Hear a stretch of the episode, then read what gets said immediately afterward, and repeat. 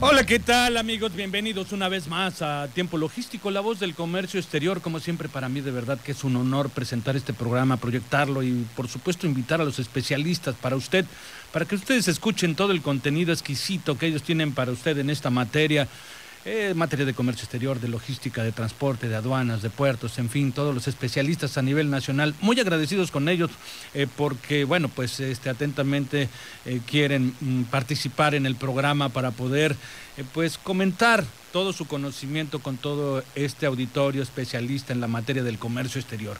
Bienvenidos y muchísimas gracias. Soy su servidor Paco Tobar, que lo acompañaré alrededor de esta hora y bueno, eh, hoy vamos a tener un programa de verdad, como siempre, interesante. En el eh, tercer segmento, que es el último, vamos a platicar de los delitos aduaneros del 2022 con el maestro Daniel Cabrera Hernández. Él es socio de ITC Internacional. Y bueno, en el eh, segundo segmento vamos a platicar un tema bien interesante. vamos a hablar de la modernización de la gestión aduanera. Es un estudio de un caso en el puerto de Manzanillo con el doctor Oscar Bernardo Reyes Real. Eh, él, eh, bueno, escribió este libro, lo realizó eh, y bueno, nos va a presentar parte del contenido de él, de qué se trata y todo este tema. Y bueno, en este primer segmento vamos a, a platicar de la digitalización de la logística y sus nuevos retos. Esto va a ser con el licenciado Heriberto Zazueta Macías, a quien ya lo tenemos conectado aquí con nosotros. Mi querido Heriberto, ¿cómo estás? Bienvenido a Tiempo Logístico nuevamente. Mi querido Paco, qué gusto saludarte. Te mando un fuerte saludo desde la mitad del mundo, desde Quito, Ecuador, a ti y a todo el auditorio. Pues bueno, qué bueno que te pudiste contactar con nosotros y bueno, el día de hoy vamos a escuchar esa interesante plática tuya con relación a este tema. ¿Cómo podemos iniciar? Paco, pues mira, creo que hoy no hay plática, conferencia, estudio o análisis en el mundo que no parta de esta nueva normalidad, de esta nueva vida pospandémica después del COVID-19. Y por supuesto, eh, desde agosto del año pasado, Paco, lo habíamos platicado, que me ha tocado viajar por casi toda América Latina, Estados Unidos, eh, en temas de investigación en, puertos marítimos, puertos secos, nodos logísticos, desarrollos y polos industriales, etcétera pues eh, en esta semana que llevo acá en Ecuador, previo que estuve en Colombia, mi querido Paco, pues el tema de todos los días con todos los empresarios es el tema de los altos costos logísticos que hoy las navieras a nivel internacional, los componentes, eh, sobre todo de sectores estratégicos como el automotriz, entre otros el tema de alimentos, pues ha sido un colapso bastante severo, mi querido Paco. Y obviamente en todas las reuniones el gran tema y el gran reto es eh, cómo mejorar la logística en sus dos, digamos, indicadores principales, los tiempos y los costos. Pero imagínate, hoy estuve con algunos empresarios sumamente fuertes acá en Ecuador en el tema que tiene que ver con el sector automotriz, de pagar ellos contenedores de 2.500, 2.800 dólares desde China para acá, están en 15.000, 17.000 dólares y con una frecuencia muy espaciada con condiciones de no, no, no se quieren comprometer a los tiempos de entrega, además de caro, el servicio pues está muy demandado, está deficiente. Esa parte de la planeación de la logística que hemos hablado por mucho tiempo los que nos dedicamos a este medio y ahí en tu programa, pues ahora nos mueve el mundo eh, pospandémico a una nueva era, Paco. Y de ahí era que proponía el tema de eh, los grandes futuristas nada que ver con las personas, eh, digamos, que tienen que ver con eh, predecir el futuro desde el punto de vista ancestral, sino los futuristas matemáticos, los de los que pronostican la planeación de la demanda y todos estos temas asociados a la logística, mi querido amigo, hablan totalmente de una nueva digitalización, tecnificación, transformación digital de la logística y hoy que me encuentro con muchas cosas, pues veo inminente, Paco, que estemos hablando de este tema con tu auditorio. Es un tema que tiene retos grandes, es un asunto que de verdad que mes con mes nos van sorprendiendo con toda la sistematización que existe en el mundo para poderle dar todo el apoyo a la logística. ¿Y cuáles son los retos más importantes eh, dentro de todo este tema, amigo? Mira, Paco, eh, lo que nos hemos encontrado y hemos analizado de manera profunda es el nuevo concepto del comercio internacional, eh, las nuevas condiciones de compradores, vendedores, los nuevos actores, todos los medios y modos de transporte, Paco, ahora hay que verlos con mucho detalle, con ese doble clic que a veces hay que hacer. Ahora, tocabas un tema por, para mí por demás interesante.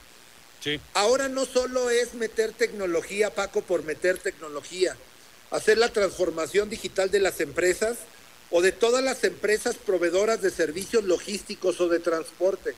Hoy hablamos de retos muy poderosos y muy importantes, que es el cambio generacional. Ahora ante estos nuevos retos que la salud pública nos implica, las nuevas variantes, las nuevas condiciones, la suspensión de eventos multitudinarios. Tú sabes que en América, por ejemplo, no fue el caso de la Fórmula 1, pero todo el tema de rallies en, Chile, en Argentina y en México se vio afectado por la falta de componentes eléctricos en los, en los autos. La industria agroalimentaria entre Estados Unidos, México y Canadá también se ha visto afectada. Entonces, el gran reto no solo es meterle tecnología a nuestra cadena de valor, Paco, sino cómo vamos digitalizando cada proceso sistemático de las empresas, de las compañías que importamos de otros países con tratados o sin tratados de libre comercio, manufacturamos con una manufactura muy avanzada que durante muchos años México se ha caracterizado y cómo mandamos a nuestros clientes finales cuando aproximadamente el 92% de nuestro comercio exterior va a Estados Unidos principalmente y Canadá. Esta digitalización no solo es la implementación tecnológico, sino la planeación integral de esa cadena de valor que hemos estudiado por mucho tiempo, pero ahora con las posibles contingencias de esta logística inversa que hablábamos anteriormente, de cómo podríamos en algún caso de contingencia entrar en una planeación, pues se convierte en más compleja, Paco, porque ahora creo que las condiciones y los retos globales del comercio internacional entre México y todo el mundo, o de todo el mundo hacia todo el mundo, pues ahora tenemos que tener muchas más condiciones técnicas en la logística, sí tecnológicas, sí logísticas, sí de medios de modos y transportes, y esto habla de cómo podemos nosotros tecnificar y sistematizar la logística, y ese es el reto, de identificar en dónde estamos parados y hacia dónde vamos, Paco. Oye, qué interesante, de verdad, con todos estos datos que tienes este, para poder compartir. Eh, ahora, eh, ¿cuáles son los retos inmediatos que tú crees y consideras que tenemos que empezar a prepararnos eh, para esta nueva era? Mira, Paco, los, los, más importantes que nosotros ya hemos identificado en varios países de América, sobre todo en el comercio con Asia, desde Japón, desde China, desde Corea del Sur, por ejemplo, en algunos casos, y todo el revuelco que se está viendo ahorita en Europa, Creo que va a haber una gran transformación en Europa por el tema del cambio de gobierno de Angela Merkel, por el nuevo primer ministro. El liderazgo europeo va a empezar a jalonearse entre Francia, España, obviamente Reino Unido. Entonces, eh, los retos más importantes que vemos y diagnosticamos, primero es ver el nuevo comportamiento del consumidor, Paco. Es decir, qué es lo que nos están solicitando nuestros clientes, ¿Qué es lo que nos están solicitando ahora también nuestros proveedores? ¿Cómo esa cadena integral extendida o cadena de valor, como le llaman algunos expertos, cómo la vamos a mejorar día a día cuando todos los colapsos numéricos de planeación que teníamos en todas las compañías, de pronóstico de la demanda, pronóstico de compras, gestión de compras nacionales e internacionales, pues realmente ya eh, el tema de tener eso controlado, por supuesto que todos los indicadores se rompieron en contra de nosotros. Entonces es, tenemos que ver el nuevo comportamiento internacional de los mercados globales, las economías, cómo se están comportando, el realce que tuvo estos últimos dos años y ve todas las estadísticas, mi querido amigo, con el tema del e-commerce, la compra ahora electrónica, la compra a través de medios digitales, la comunicación que existe entre proveedores internacionales, proveedores nacionales, empresas de manufactura en la cadena de manufactura que tenemos muy poderosa en México durante muchos años. Y ahora, ¿cómo vamos a mandar a los demás países? Tú que has estado tu programa y tú mismo en el tema ahí en Manzanillo con nuestro principal puerto marítimo de, ingreso y salida a nuestro país, pues imagínate los retos, aunque los proveedores se han ido avanzando en esta pandemia, pues ahora las condiciones internacionales, la nomenclatura internacional, el nuevo sistema armonizado eh, en todo el mundo, los nuevos Incoterms que recientemente se habían publicado, este contexto hay que hacer un nuevo análisis integral, nuevos estudios de mercado del comportamiento de los consumidores, nuevos lineamientos de los canales de distribución y de aprovisionamiento para nosotros los países que somos de manufactura.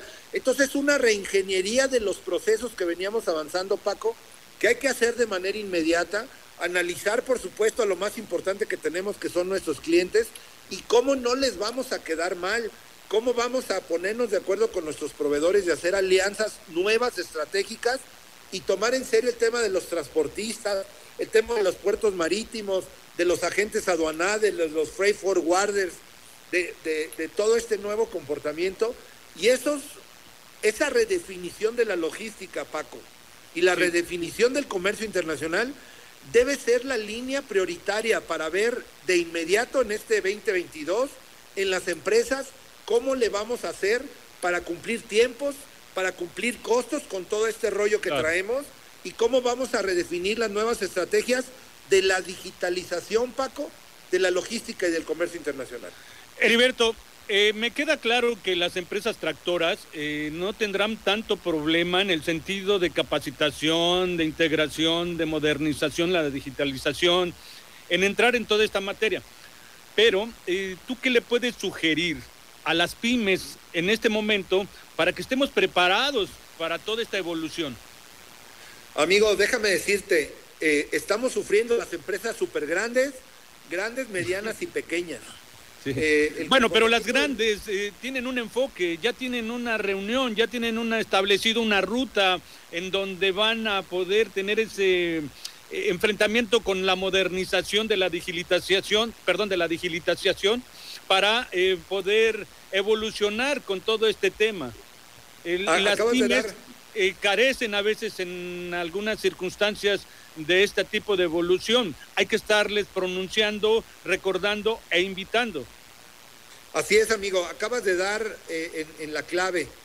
Eh, las empresas pequeñas y medianas lo que deben de subirse es a las cadenas tractoras, como tú bien lo comentas, para irnos de la mano con las grandes empresas nacionales e internacionales que hay en nuestros países, en México y en América Latina, para subirnos a ese tren, a esa locomotora internacional que ya veníamos trabajando durante muchos años años con nuestros proveedores, con nuestras manufacturas y con nuestros clientes para poder llegar más rápido y aliarnos de manera estratégica con ellos, Paco.